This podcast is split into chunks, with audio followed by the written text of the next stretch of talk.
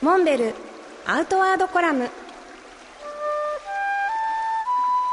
モデルでフィールドナビゲーターの中川明です。辰野会長今年もどうぞよろしくお願いします。よろしくお願いします。1月15日に発売される学人2月号。特集は日本人とヒマラヤということでとても気になるんですがどういった内容になりますか？はい。ヒマラヤ、まあ、8000m のお高山がたくさん連なっているんですけど、はい。えー、実は日本人が、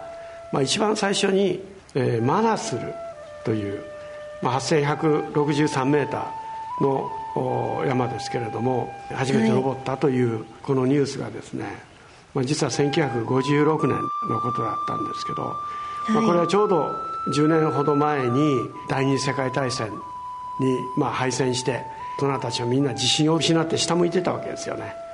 まあ、そこに 8000m の山を日本人が登ったということでこの朗報がですねを受けてまあ歓喜したわけですね。で、まあ、いわゆる第一次登山ブームの到来ということになるわけですけど本当にあのすごいニュースでした、まあ、各位私も、えー、幼少期まだ10代子供心に山男に対する憧れをこう抱いた。そしてさらに、まあ、皆さんご存知だと思いますけど女性として世界で初めてエベレストに登った、はい、これがまあ田部井純子、えー、日本人なんですね。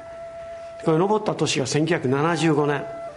えー、なんとこれはモンベルを私が創業した年なんですよ。あ本当ですね。はい。その後ヒマラヤも名だたる山が登られて、まあ、ほとんど登り尽くされてで今度はやっぱりヒマラヤ鉄の時代という。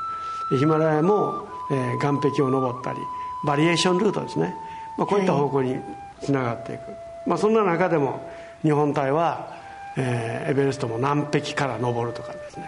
まあ、より困難なより高くより困難を求めていくというこういう時代背景を少し振り返ってみて、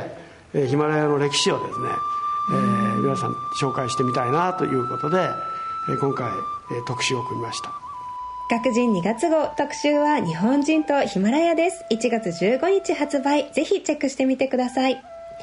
モンベルアウトワードコラム。辰野勇と。中川明がお送りしました。次回もお楽しみに